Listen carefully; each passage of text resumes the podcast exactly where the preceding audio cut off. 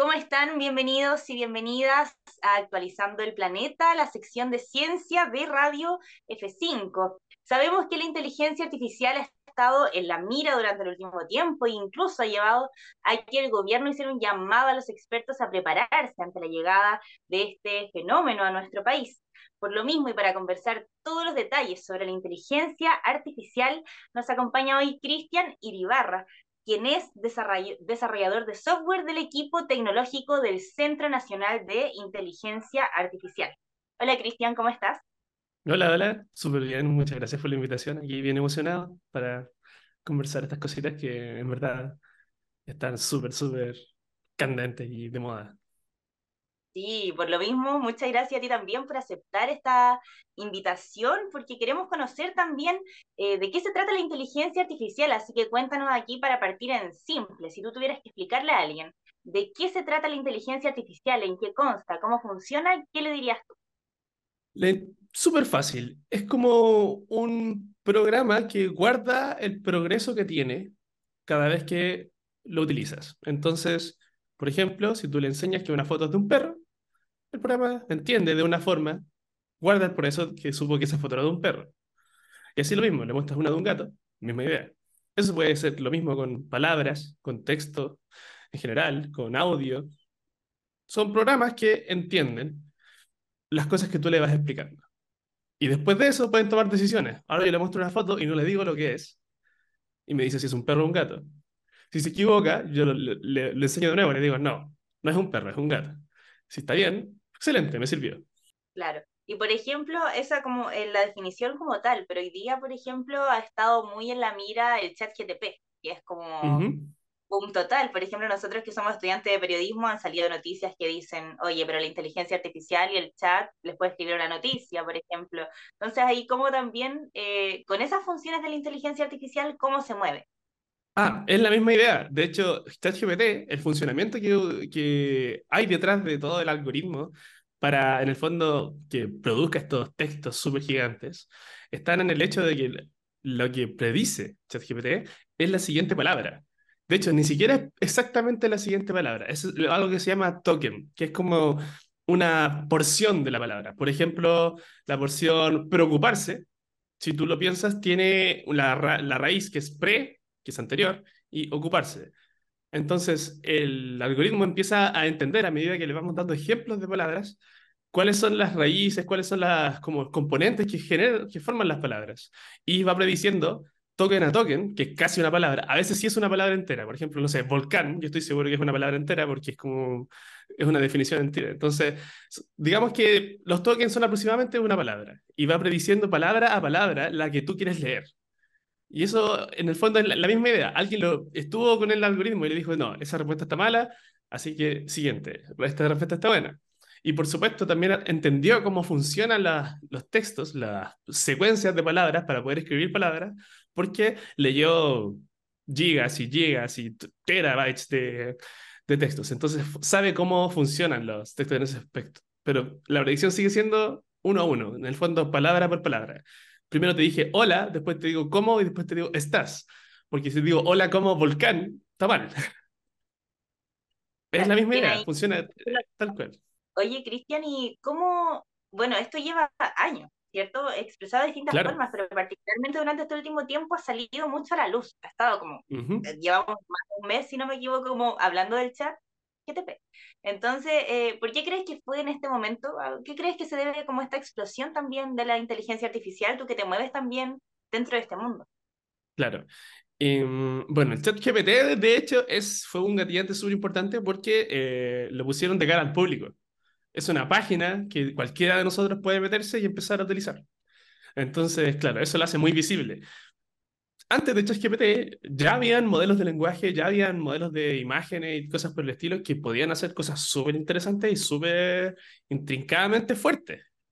Pero el hecho de que aparecieran estas plataformas como ChatGPT, como DALI, como Midjourney, que en el fondo te permiten utilizar todo el poder de la inteligencia artificial sin tener que hacer código ni nada por detrás, y de hecho sin tener que ocupar tu computador, porque estos, estos corren en un computador gigante en el Internet a, cientos de kilómetros de distancia y, y te mandan las respuestas por Internet. Entonces, claro, es súper maravilloso si lo ves así, porque normalmente, no sé, yo utilicé esto por primera vez en 2017, más o menos, en mi PC, ¿cachai? Lo estuve corriendo por una noche entera, porque en ese tiempo eh, estaba estudiando astronomía y lo único que decía el algoritmo era como decir si una cosa pertenecía o no a una clase de imagen astronómica, nada más.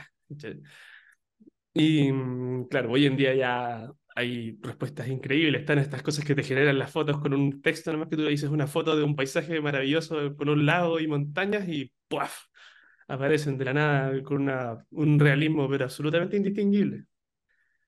Pero claro, yo creo que lo principal fue el ChatGPT y los aledaños que han aparecido como al inicio de este año que, que fueron abiertos de cara al público. Y por supuesto con el enorme computador detrás que tienen y el financiamiento que hubo ahí para que pudieran ser utilizados esos computadores. Y la plata no aparece de la nada tampoco.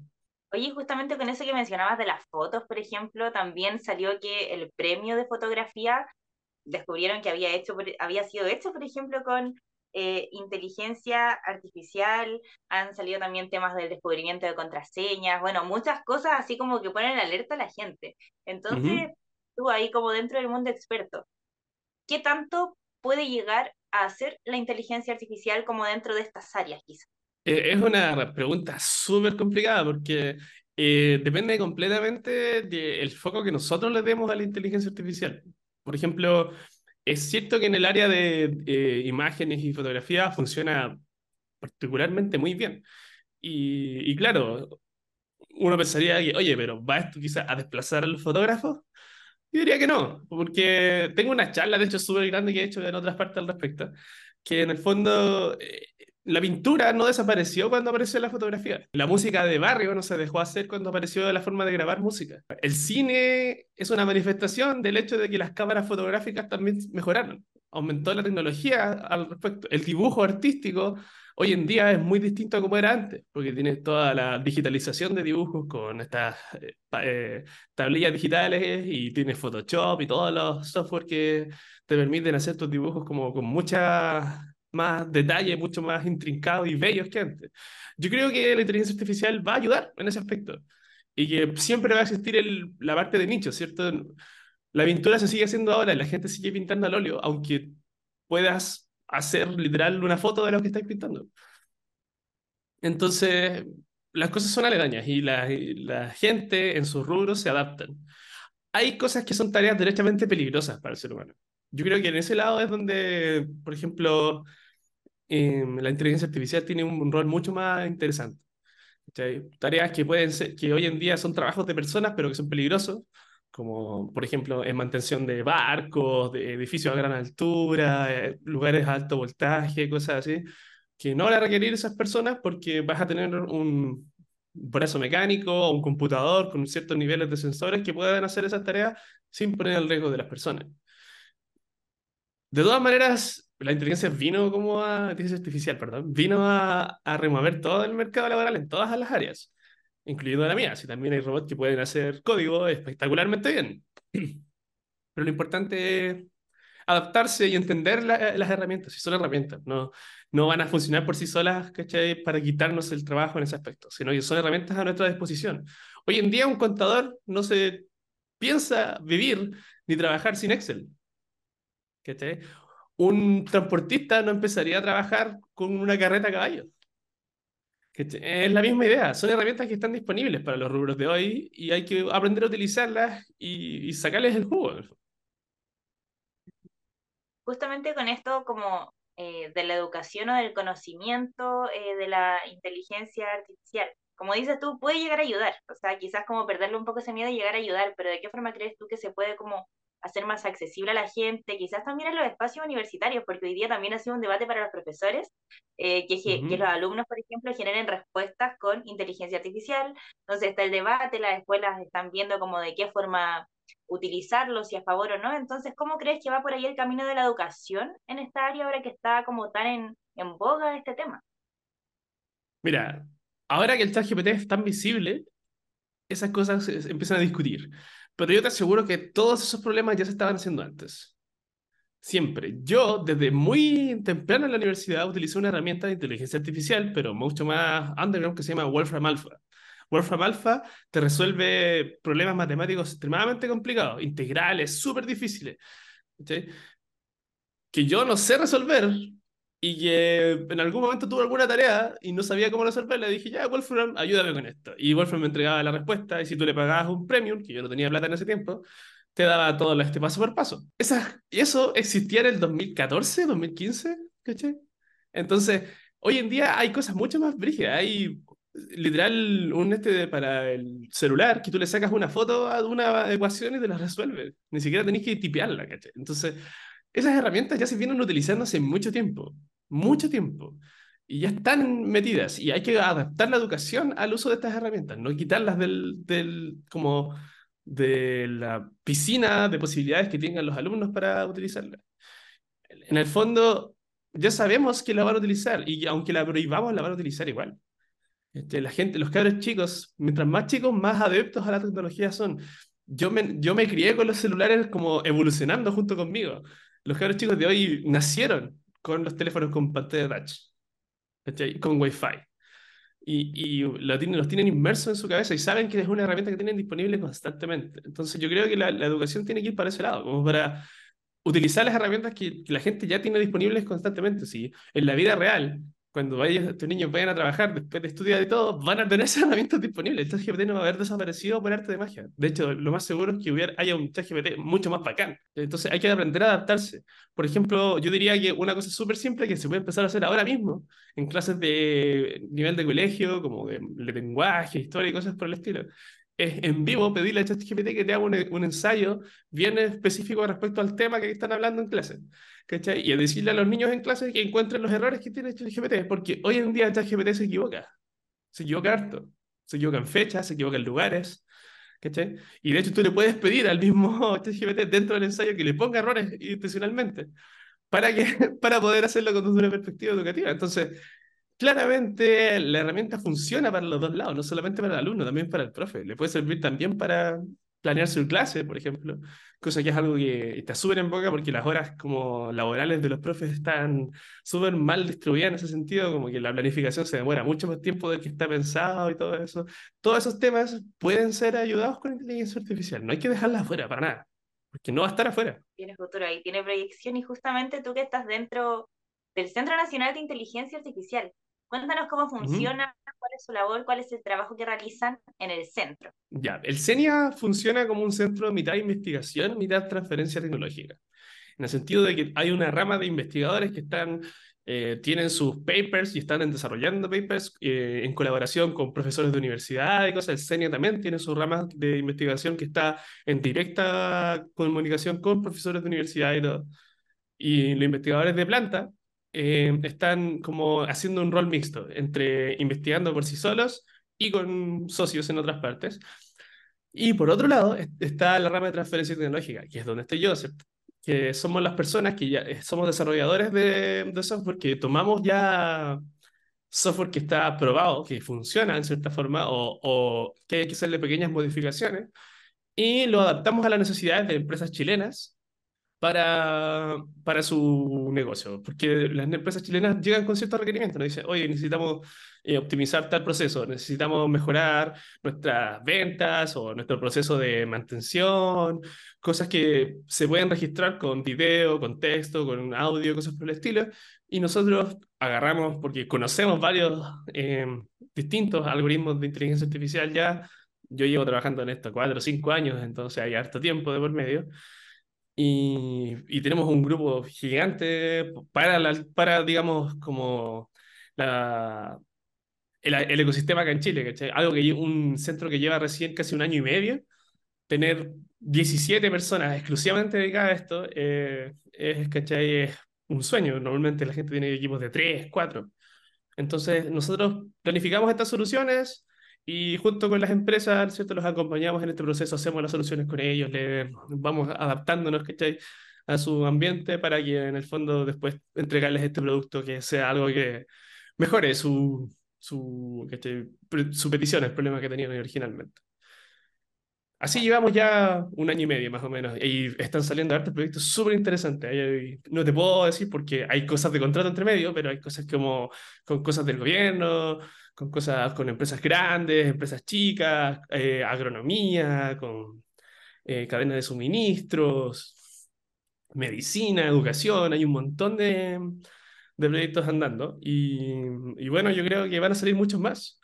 Eh, ojalá que de aquí a, no sé, el próximo año o el que sigue podamos decir, hablar con más libertad de todas esas cosas con las que ya hemos trabajado, porque obviamente mientras se, se están trabajando por cosas de contrato no las podemos decir, pero son proyectos súper lindos que me gustaría que se comunicaran después en el futuro, son muy interesantes. Oye, Cristian, y bueno, con todos estos proyectos eh, mencionaste, bueno, no se pueden decir quizás por el contrato todavía, eh, pero por ejemplo, con el gobierno, el gobierno ha, ha, dicho, como ha hecho muchos llamados como a prepararse a los expertos, generar un plan. Entonces, ¿cómo es la parte política también? Porque existe ahí como una preocupación por la parte política, porque ha tomado acción en curso debido a la inteligencia artificial. Entonces, ¿cómo se trabaja también como por la parte del Estado? Eh, quizás como para dónde crees que va a ir enfocada esa labor del Estado, de este llamado que hacen los expertos con la inteligencia artificial? Eh, bueno, yo en lo personal creo que el, el gobierno tiene un rol súper importante en esto, porque como te decía anteriormente, la inteligencia artificial viene sí o sí a remover los mercados laborales. Es como, es súper, digamos, similar al momento en el que salió el Internet. En ese, como a ese nivel de, de cambio de tecnológico estamos. Entonces, es súper importante que el gobierno ayude a hacer estos cambios. Uh, cuando salió el Internet, hubo un programa súper grande a nivel nacional de alfabetización digital. Mi mamá fue profe de eso. Que en el fondo era enseñarle a la gente a utilizar Excel, Word, hacerse un correo electrónico, cosas que hoy por en día damos bastante más por sentado, pero que en el 2001, 2000, 99 no eran tan de hecho, la gente con suerte tenía internet en sus casas en esos tiempos. Entonces, yo creo que va por esa misma idea. Hay que hacer de nuevo este programa de alfabetización de inteligencia artificial esta vez, porque ya lo digital lo tenemos bastante eh, actualizado. Y el gobierno debería ponerse mucho en ese aspecto. Bueno, el CENIA, de todas formas, eh, parte a partir de un fondo estatal. Eh, es un programa ANIL del Ministerio de Ciencia. Entonces, lo ideal sería que el CENIA se pudiera eh, solventar económicamente por sí solo de aquí a futuro, pero el, el puntapié inicial es este fondo estatal y de hecho por eso tenemos eh, proyectos con el gobierno, porque en el fondo tenemos cierta deuda con el gobierno, con el Estado, por el hecho de ayudarnos a plantar este centro. Hay mucho que hacer en cuanto a vinculación, alfabetización de, respecto a esto, como repartir el conocimiento respecto a esta tecnología nueva y, por supuesto, legislación. Como que no se puede dejar que industrias, empresas que em, empiezan a adaptar inteligencia artificial de una manera muy violenta, lo hagan a costa de un porcentaje importante de sus trabajadores, porque eso va a generar dificultades laborales en todos lados. Tiene que ser cualquier tipo de transición que hagan hacia la utilización de inteligencia artificial, tiene que ser de una forma como bien paulatina, limpia, asegurando en el fondo que las transiciones laborales que sí o sí van a pasar sean de la forma menos irruptiva posible. Oye, ustedes ahí también he visto que hacen charlas también eh, informativas a, la gente. Vi una, por ejemplo, en el MIM que hicieron un día. ¿Cómo ves la recepción eh, de la gente en general? Quizás han sido como más con niños, adolescentes, jóvenes. ¿Cómo ves la recepción a todo lo que está pasando con la inteligencia artificial? Claro, la recepción ha sido espectacular. Yo encuentro que em, a mí, por lo general, las charlas siempre están plagadas de preguntas, llenas, onda. Usualmente la charla de media hora se convierte en hora y media por preguntas. Eh, la gente ha sido súper bien receptiva. en verdad, hemos tenido muchas preguntas en las charlas. Em, yo he tenido, eh, he tenido, la oportunidad ya de hacer eh, varias exposiciones en el MIM, de hecho, en el Instituto Nacional, en el Centro de Extensión del Instituto Nacional. Y la gente ha estado como muy, muy interesada. De, de, verdad, es que es un tema interesante, bien apasionante, en verdad, porque es como ver cómo la tecnología está alcanzando puntos que nosotros pensamos que eran de películas, prácticamente. Y, y claro, la recepción en general es súper buena. Hay siempre cuestionamientos del tipo, van a dominar el mundo las máquinas y cosas de ese estilo, que en verdad es inevitable, porque es la misma reacción que uno puede tener eh, de cualquier tema del que sabes poco. Es como el desconocimiento de las cosas siempre produce un cierto miedo. Cuando una persona no sabe lo que hay en el fondo del océano, piensa en los monstruos del océano. Cuando la gente no sabía que la Tierra era una esfera, pensaban que terminaba en un borde y que habían monstruos al otro lado de, la, de ese borde. La misma idea, el espacio y los aliens, misma idea. Entonces, cuando uno tiene un desconocimiento importante respecto a un tema, suele llenar ese vacío de conocimiento con miedo. Y es completamente respetable, es lo que ocurre siempre. Entonces, claro, eh, en parte de mi labor en esas charlas es responder esas preguntas con eh, un acercamiento más realista de las cosas. Al final los computadores son bastante tontos, ¿cachai? No, no, no saben hacer algo que tú no le enseñaste. Entonces, y de hecho, las cosas que tú le enseñaste se demoran cientos de miles de veces en entender cómo funciona. Por eso tú para poder entrenar a un computador que te, que te cambie, te, te detecte un perro o un gato en una foto, tienes que mostrarle 20.000 fotos de gatos y otras 20.000 de perros. Entonces, no son tan espectacularmente inteligentes como para empezar a, a, adueñarse de la sociedad ni nada por el estilo. Por sí solos, al menos, porque la sociedad de por sí está, siendo, está dominada por tecnología. Facebook, las redes sociales, los bancos y su aparataje tecnológico, todas las empresas de todos los electrodomésticos que estamos utilizando tú y yo ahora, son empresas sumamente poderosas en todos órdenes de cosas. Entonces, claro, más son más bien las personas las que pueden utilizar la inteligencia artificial para malos, digamos, fines. Pero nosotros también, como personas, como sociedad y como países con leyes y reglas, podemos ejercerlas sobre las personas. Entonces, no hay como un tema tan terrible porque es mucho más doméstico, más de verdad solucionable en el sentido de que se pueden hacer leyes, se pueden hacer reglamentos, protocolos respecto a cómo se utiliza la inteligencia artificial, igual como pasa, por ejemplo, con todas las tecnologías que están baneadas de la, o prohibidas de utilizar en guerra, por un montón de convenciones internacionales y cosas. Yo creo que la inteligencia artificial debería sumarse a eso, por ejemplo, porque en verdad es un, un, un uso inútil, o sea, poco usufructuoso. Hay tantas cosas tan buenas que se pueden hacer con la inteligencia artificial que darle malos usos va a ser sumamente catastrófico, igual como pasa, por ejemplo, con la energía nuclear. Las bombas nucleares se han utilizado solamente dos realmente como en contexto de guerra y no en prueba y cosas por el estilo. Y esas dos cambiaron el mundo por completo. Entonces, hay que aprender de la historia, hay que aprender de todas estas cosas. Y en la misma idea, en la, en la, presentación que tengo yo respecto a cómo va, cómo interactuamos nosotros con las preguntas de, de inteligencia artificial que tiene la gente, hago una, un símil de las revoluciones industriales, porque esto se considera básicamente la cuarta revolución industrial. Lo que quiere decir que ya hemos pasado por lo mismo tres veces. Entonces, ¿cómo no vamos a aprender de las cosas que hicimos antes? En donde la tecnología tiene un cambio súper importante, súper grande, y hay que adaptarse a eso. Al principio hubieron protestas y cosas contra las máquinas industriales. La primera revolución industrial fue súper caótica. Hubieron gente condenada a muerte y cuestiones porque rompían las máquinas de las industrias nuevas porque estaban literalmente rompiendo su trabajo. Hoy en día eso no pasa. No pasó con el Internet, no pasó con la electricidad.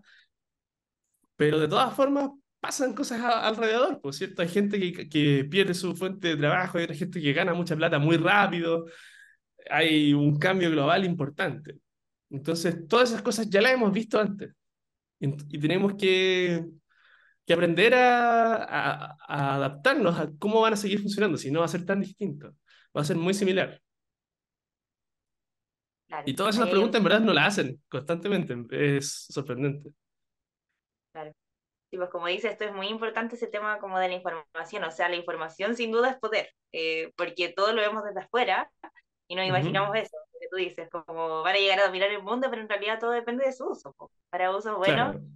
y, y, usos malos, finalmente. Además, además, los que dominan el mundo son las personas, no las máquinas, las máquinas están ahí sentadas. Oye, Cristian, y si tuvieras que hacer una reflexión, una conclusión final, hoy día, en la actualidad, ¿cuál es el futuro de la inteligencia artificial en nuestro país, en Chile? Quizás una proyección a corto plazo, en uno o dos años más, ¿cómo crees que se viene el futuro de esta tecnología en nuestro país? Yo veo la inteligencia artificial, sobre todo acá en Chile, como una oportunidad súper buena para entregarle a Chile lo que no ha tenido en cientos de años, que es una industria de, de productos ya resueltos. Porque en Chile estamos acostumbrados a, por ejemplo, exportar cobre, lingotes, y importamos cables. Con el litio puede que pase lo mismo. Vamos a exportar lingotes de litio y vamos a, eh, traer para acá baterías. Porque nunca tenemos todo el aparataje que se requiere para poder ir desde una materia prima hasta un producto finalizado. Con la inteligencia artificial es distinto, porque ya no necesitáis una empresa gigante llena de maquinaria y personal capacitado para llegar a estas cosas, sino que necesitáis un par de personas en sus computadores y una buena máquina de café. Y listo. Entonces, como ya pasáis la barrera de toda la industria detrás y solamente necesitáis computadores y con acceso a internet, ¿cachai? Y personas que sepan un poco de, de Google y de utilizar este asunto está ahí en una posición súper ventajosa para empezar a hacer estos productos ya listos, ya grandes, y que puedan exportarse al resto del mundo, no solamente en Chile, y generar plata para el país, ¿cachai? De una forma mucho más em, no dependiente de, de, los recursos naturales directamente, ¿cachai? Y no dependiente de maquinarias que no son nuestras tampoco. O sea, igual sí, porque de todas formas hay empresas gigantes en otros lados que están haciendo los software que nosotros consumimos. Pero toda la capa externa la vamos a construir nosotros y esa capa externa al final es lo que se vende al cliente final, a la persona que, está, que tiene su empresita, a la persona que está en la calle, a la persona que usa, usa su celular. Entonces, es, una oportunidad única porque, como te digo, solamente con unos computadores y, de hecho, ahora ni siquiera necesitamos supercomputadores porque en el, en CENIA ya, ya compramos estas maquinarias gigantes de computadores, así que son como prácticamente del porte un refrigerador lleno de tecnología de punta para eh, hacer eh, nuestro entrenamiento y desarrollar nuestros algoritmos. Entonces, ya ni siquiera vamos a necesitar los servicios de cloud para hacer las cosas que queremos hacer. De, verdad podríamos hacer todo made in Chile y empezar a exportar cosas made in Chile para los mismos chilenos y para, para el resto del mundo. Entonces yo creo que el futuro acá en Chile, auspiciosísimo, muy bueno, en verdad. Maravilloso. Muchas gracias, Cristian, por esta interesante información. Ya lo sabemos, entonces hay futuro para la inteligencia artificial. Llegó para quedarse. Nuevamente, gracias, Cristian, ahí tu mirada como experto, ¿cierto? Dentro del Centro Nacional de Inteligencia Artificial. De nada. Un gusto. Me gustaría conversar contigo de nuevo cuando tú quieras. Maravilloso. Dispuesto entonces aquí para seguir informando sobre todos los detalles de ciencia. Muchas gracias por haber llegado hasta este punto de esta entrevista y por supuesto no olviden seguirnos en todas nuestras redes sociales y estar disponible en todas nuestras plataformas web con toda la información disponibles para ustedes.